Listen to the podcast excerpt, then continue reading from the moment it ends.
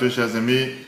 Chodesh Tov, Chodesh. Aujourd'hui aussi un jour spécial, puisqu'aujourd'hui c'est le jour du 2 Sivan. Le 2 Sivan, c'est le Yom HaMichas, qui veut dire le jour particulier dans lequel le peuple juif a été désigné comme le peuple élu, le peuple choisi. Chaque jour cette semaine, c'est un jour important, une des raisons pourquoi on dit pas Tachanoun jusqu'au 12 du mois. Alors on continue sur, on va terminer aujourd'hui la compréhension de ce raffinement personnel que nous faisons pendant le Homer. On a déjà vu les cinq premières semaines, à quoi ça correspond. Et aujourd'hui, on va terminer avec les deux dernières sphirotes qui sont Yesod et Malchut. Yesod qui veut dire l'attachement à autrui.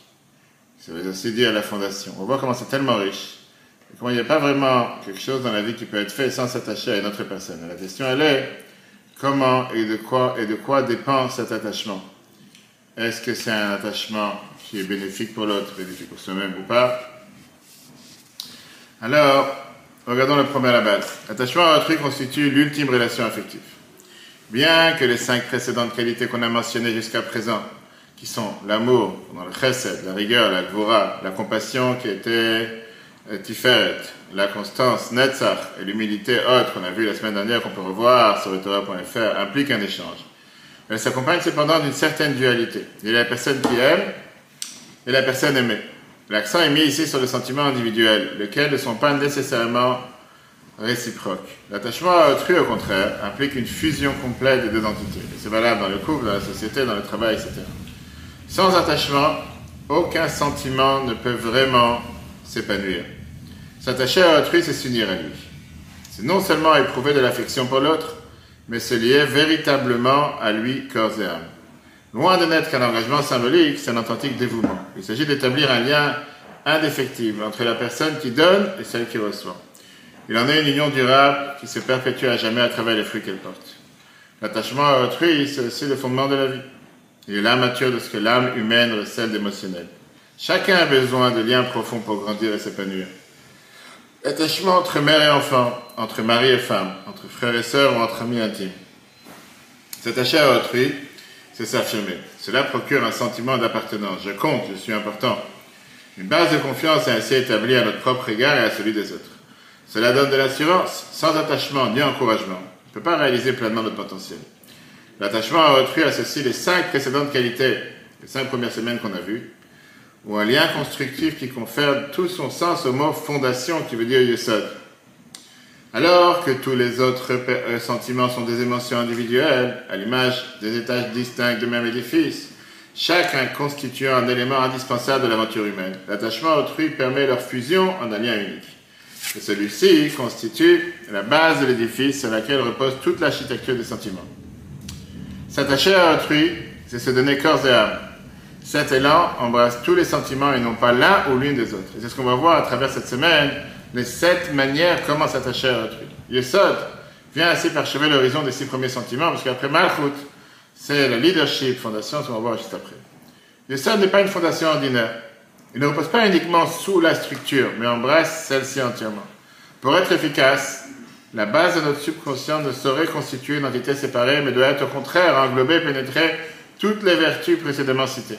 C'est alors seulement que l'attachement à autrui devient constructif et éternel. Commençons avec le premier jour. Le premier jour, qui est le jour 36, c'est la sphira chesed de Yesod. Qu'est-ce que ça veut dire chesed de Yesod? La bonté dans l'attachement à autrui. L'amour est au cœur même de l'attachement à autrui. On ne saurait établir un lien sans amour du prochain. L'amour du prochain constitue une solide fondation sur laquelle l'attachement peut s'édifier. Alors, si vous avez des difficultés à établir des liens, évaluez jusqu'à quel point vous aimez la personne ou l'objet ou le vécu à laquelle vous souhaitez vous attacher. Est-ce que j'essaie de m'attacher à autrui sans établir au préalable une relation amicale? Mon attachement s'exprime-t-il de manière affectueuse? Ça, c'est le chesed dans le Yesod. Deuxième journée de la semaine, Gvura dans Yesod, la rigueur dans l'attachement à autrui, qui veut dire? Examiner la rigueur dans votre attachement. L'attachement à autrui doit s'établir avec discernement et la prise en considération rigoureuse de la promesse ou de l'objet auquel on souhaite se lier. Aussi étroit ou solide que soient ces liens, il nécessite néanmoins un moment de répit de temps à autre pour permettre à chacun de respirer. Est-ce que je m'attache de façon excessive? Suis-je trop dépendant de la personne à qui je me lie? Elle est trop dépendante de moi. Est-ce que je m'attache avec l'énergie du désespoir? Est-ce que je me lie avec des personnes saines et équilibrées? Troisième sphère, Tiferet. Tiferet, c'est quoi La compassion dans l'attachement à autrui. Il faut pour s'attacher à autrui faire preuve non seulement d'amour, mais aussi de compassion, et être en mesure de ressentir la douleur de l'autre et de s'en investir. Et la question qu'on se demande ce jour-là, c'est est-ce que mon attachement est-elle conditionnel Est-ce que je tourne le dos à mes amis quand leurs soucis me mettent mal à l'aise? Ça, c'est Tiferet qu'il y a dans l'attachement à autrui dans Yesod. Netzach, dans Yesod, 39e jour, la constance dans l'attachement à autrui. La constance constitue un élément essentiel de l'attachement. Elle permet de surmonter les épreuves et d'affronter les difficultés. C'est pas que tout va bien, on est ensemble. Quand tout va mal, on sait pas. Sans constance, nous ne pouvons espérer forger de véritables liens. Et la question qu'on se demande, est-ce que je suis véritablement dévoué, entièrement dévoué à ceux auxquels je suis attaché? Que suis-je prêt à supporter et jusqu'à où je suis prêt à me mobiliser pour préserver ce lien? La personne à laquelle je m'attache est-elle consciente de mon dévouement? C'est une très très bonne question qu'on peut se poser parfois dans l'entourage. Od et c'est l'humilité dans l'attachement à autrui. L'humilité, c'est essentiel pour parvenir à un attachement sain. L'arrogance crée un fossé entre les gens.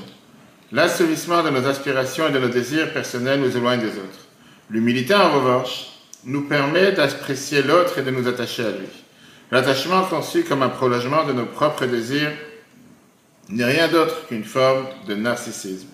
L'union de deux personnalités distinctes et indépendantes qui se lient dans un but qui dépasse la seule satisfaction de leur aspiration personnelle forge un attachement authentique. Combien de fois l'on a répéter pour le couple Il faut accepter le fait que nous sommes deux personnes qui viennent de deux backgrounds, de deux antécédents totalement différents et on construit quelque chose ensemble.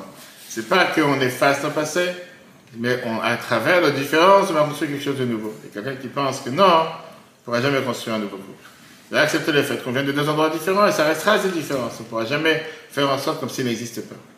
La véritable humilité est issue de la conscience de la place de Dieu dans notre vie. Suis-je conscient de la présence du troisième partenaire, Dieu lui-même, dans ce qui me lie aux autres? Est-ce que ce partenaire essentiel qui me permet de m'unir à l'autre, par-delà tout, c'est ce qui nous unit ou le contraire? Parfois les gens te disent non. Je parlais hier soir justement dans une famille pour me dire, et la personne, je disais un enfant, est-ce que tu sais c'est quoi la spécialité de votre Torah? Le fait que Dieu demande que les enfants soient des garants. Mais au final, pourquoi la Torah nous demande de mettre et de faire les dix commandements? Parce que Dieu considère, pourquoi j'ai parlé du commandement de respect des parents qui est le cinquième dans la première colonne des dix commandements? Parce que Dieu considère que pour avoir un enfant, il faut trois partenaires Dieu, le père et la mère. Donc c'est respecter le père et la mère, ça fait partie de respecter Dieu, c'est exactement la même, la, même, idée. Enfin, on arrive au 41e jour, et ça c'est le plus long et le plus intéressant de toute ces, cette base de Yesod, l'attachement à l'autrui. Examinez la dimension spécifique d'attachement de votre attachement, des formes que prend celui-ci et de son degré d'expression. Chacun ressent le besoin et possède la capacité de se lier aux autres, de prendre part à des projets ou des vécus de grande portée. M'est-il difficile de m'attacher à autrui? Cette difficulté affecte-t-elle tous les domaines ou seulement certains domaines spécifiques? M'est-il plus facile de m'attacher à mon travail que d'établir des relations? Ou le contraire Ai-je la difficulté à envisager certains événements particuliers de ma vie? Examinez les raisons de votre manque d'attachement à autrui. Est-ce que parce que je suis trop critique et je trouve partout des défauts pour me dérober à tout attachement Suis-je trop confiné dans mes habitudes? Est-ce la conséquence du malaise qui provoque en moi la conscience d'être vulnérable? Et moi, malheureusement, des fois, des gens qui n'arrivent pas à trouver leur partenaire, des gens qui n'arrivent pas à travailler. Au contraire, ils se demandent cette question. Ai-je été blessé par des expériences malheureuses dans mes amitiés passées? A-t-on abusé de ma confiance? Ma crainte de m'attacher serait-elle la conséquence malheureuse d'une expérience pénible vécue dans mon enfance, qui arrive aussi pour cultiver votre aptitude à établir des liens, même si vous avez des bonnes raisons d'être sur la défensive, vous devez vous souvenir que Dieu vous a accordé une âme divine, généreuse et aimante. Si vous devez apprendre à identifier la voix intérieure qui vous permettra de vous mettre en diapason du cœur et de l'âme de ceux qui vous entourent, vous pourrez alors progressivement baisser vos gardes lorsque vous sentirez que vous pouvez avoir pleinement confiance en une personne ou en vous engageant dans une cause quelconque. Alors bien sûr, on peut dire facile à dire, mais pas facile à faire. Il y a combien de gens que la vie conseillait, justement, quand ils ont eu une épisode malheureuse, de se rappeler que pas tout le monde est le même, de pas faire de généralité, de ne pas penser parce que tu as été trompé par un homme ou par une femme, automatiquement tout le monde est tordu et tout le monde est mauvais. Pour que l'attachement soit possible, il doit participer des six autres aspects qui constituent l'essence. Pour aboutir, il doit également être mis en pratique par des actes constructifs. montrer comment vraiment on cherche à s'attacher avec l'autre. On a plusieurs fois cette histoire avec cette personne qui, un couple qui est rentré en audience privée chez leur vie. Et la, la fiancée elle a demandé à son mari qu'elle voulait rentrer toute seule. Elle voulait pas aller toute seule là-bas. Il s'est dit, ok, pourquoi pas? Donc ils ont une d'être ensemble, il est sorti. Et là, elle dit, Rabbi, vérité, elle ne veut pas se marier. Pourquoi elle ne veut pas se marier? Elle pas pour le mariage. Elle disait parce elle dit, Rabbi, parce qu'elle est trop nerveuse, elle est trop impulsive, elle va savoir, elle ne pourra pas gérer ses nerfs, elle n'a pas de patience. Et donc elle s'est dit, après ça, ça faire souffrir cet homme, je ne vais pas me marier. Et Rabbi lui dit la chose suivante. Comment elle est dans la relation avec les autres, le partage avec les autres? Non, moi je pense toujours pour moi, justement, n'arrive pas. Je lui dis que la meilleure des choses, c'est que quand elle va sortir, qu'elle aille commencer à travailler avec des enfants. Ou bien, une autre, dans la même histoire, dans la même idée, une femme qui disait qu'elle n'arrive pas à partager ou créer des liens sociaux avec les autres. Qu'à l'université, quand tu vas chercher ton plateau pour manger, prends ton plateau, donne-le à quelqu'un d'autre, et après tu vas chercher un plateau pour toi. Donc, va d'abord aider quelqu'un d'autre. C'est pas ça que tu vas vouloir, et tu vas aider les autres. Ça va travailler ta personne, que tu vas voir comment tu peux créer des Il y a cette personne qui disait qu'elle était nerveuse. Il va travailler avec des enfants, ça va t'apprendre à avoir la patience. De ne pas pouvoir tout gérer à chaque instant. Tu vas dire quoi tous les gens qui travaillent avec des enfants, ils ont la patience? Non. J'ai envie de donner un conseil, c'est pas en ne voulant pas avoir cette relation en te disant, puisque tu es nerveux, je mieux rester toute seule. Non, va travailler sur ta personne, va changer ton trait de caractère. C'est ce qu'on voit ici.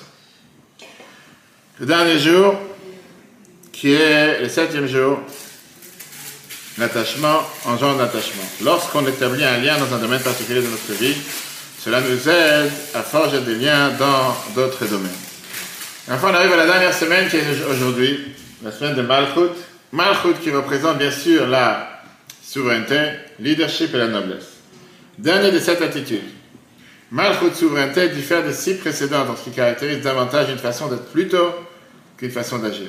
La noblesse est l'expression sereine de la dignité humaine. Elle est forgée par le résultat de l'épanouissement conjugué des six autres sentiments. C'est pour ça que dans la chassidoute, c'est en général toujours à la base. C'est fondamental.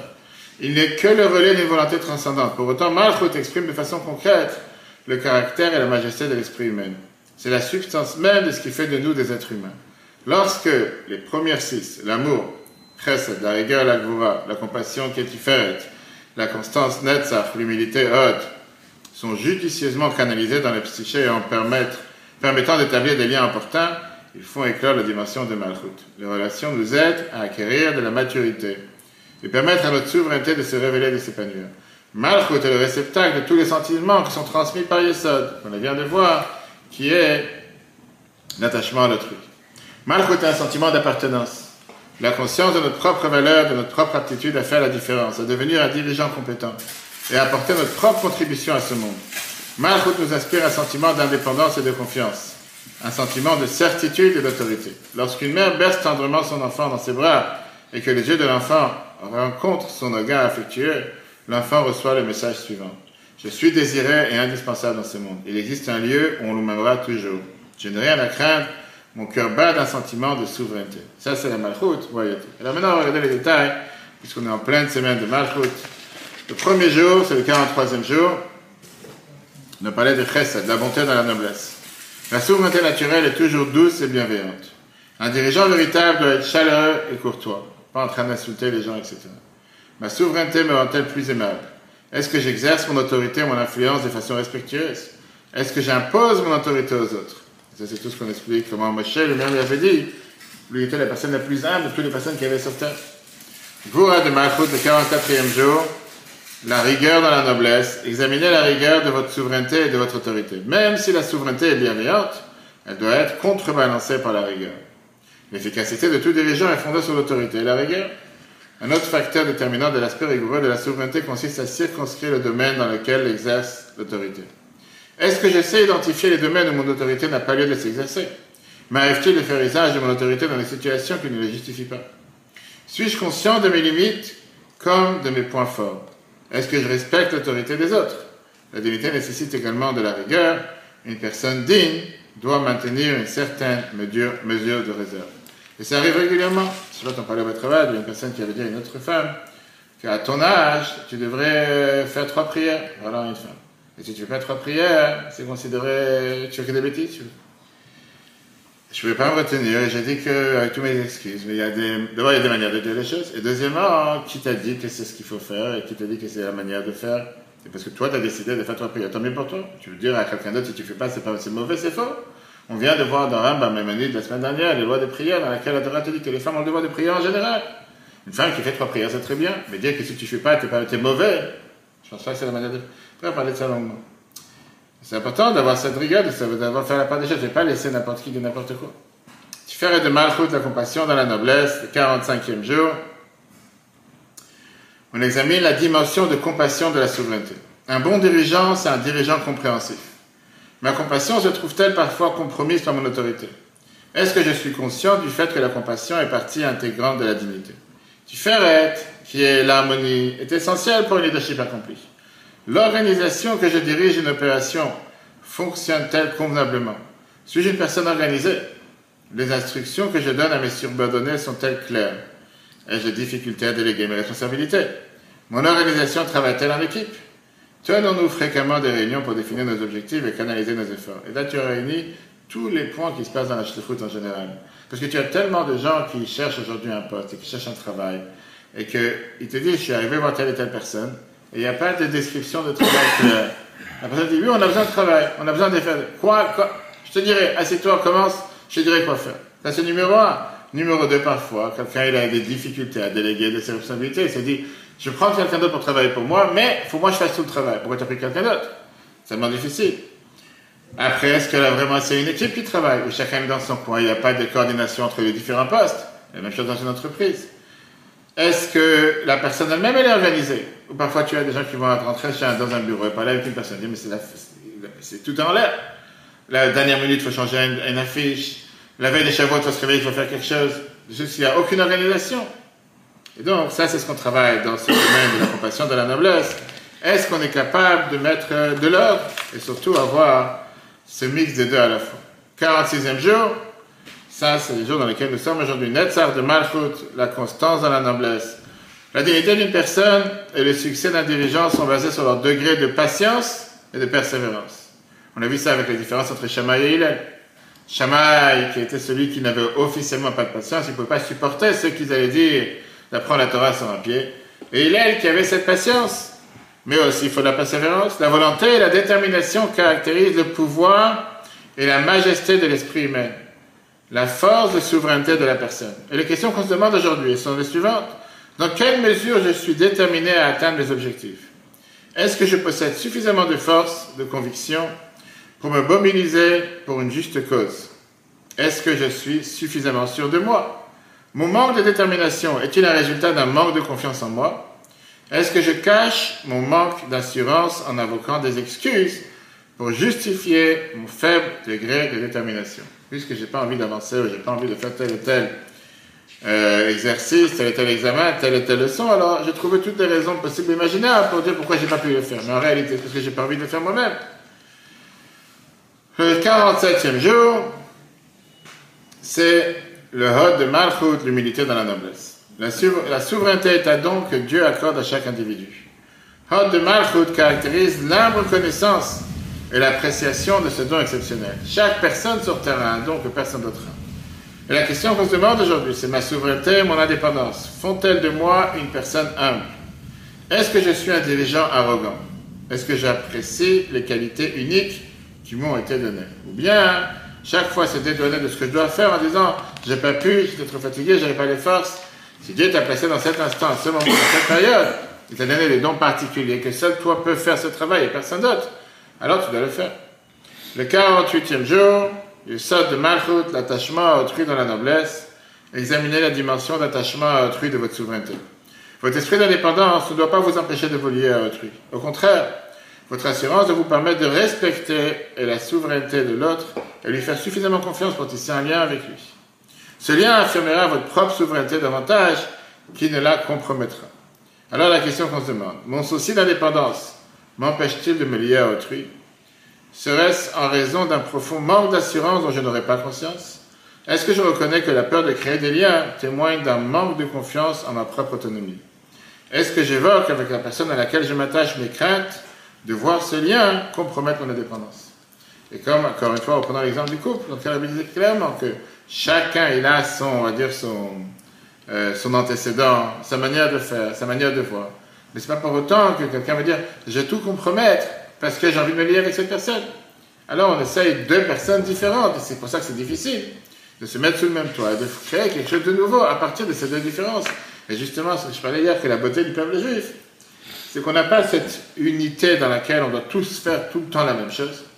On a l'uniformité, l'uniformité ne veut pas dire l'unité.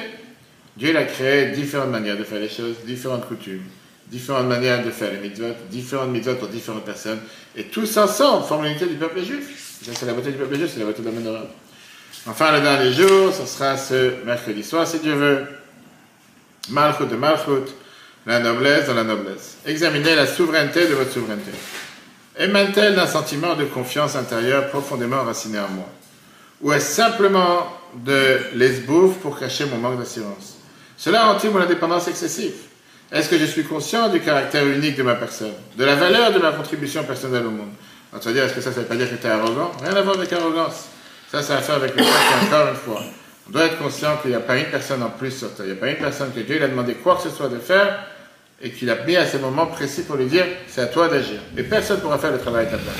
Et si tu n'as pas agir en faisant ton travail, tu vas pouvoir te dire je vais faire le travail de l'autre, mais ton travail tu vas pas le faire, ta mission tu ne vas pas le faire. Ça, c'est ce qu'on travaille pendant les 7 jours de Surat c'est ce qu'on travaille pendant la période de Malchut et quand tu réfléchis sur chacun de ces jours. Tu dis, il y a tellement à faire, et même 7 semaines, ça ne suffit pas. Mais c'est pour ça que la Chassidut explique que les 7, jours, 7 semaines de Surat mais ce n'est pas seulement pendant ces 7 semaines qu'on doit agir, et après c'est fini.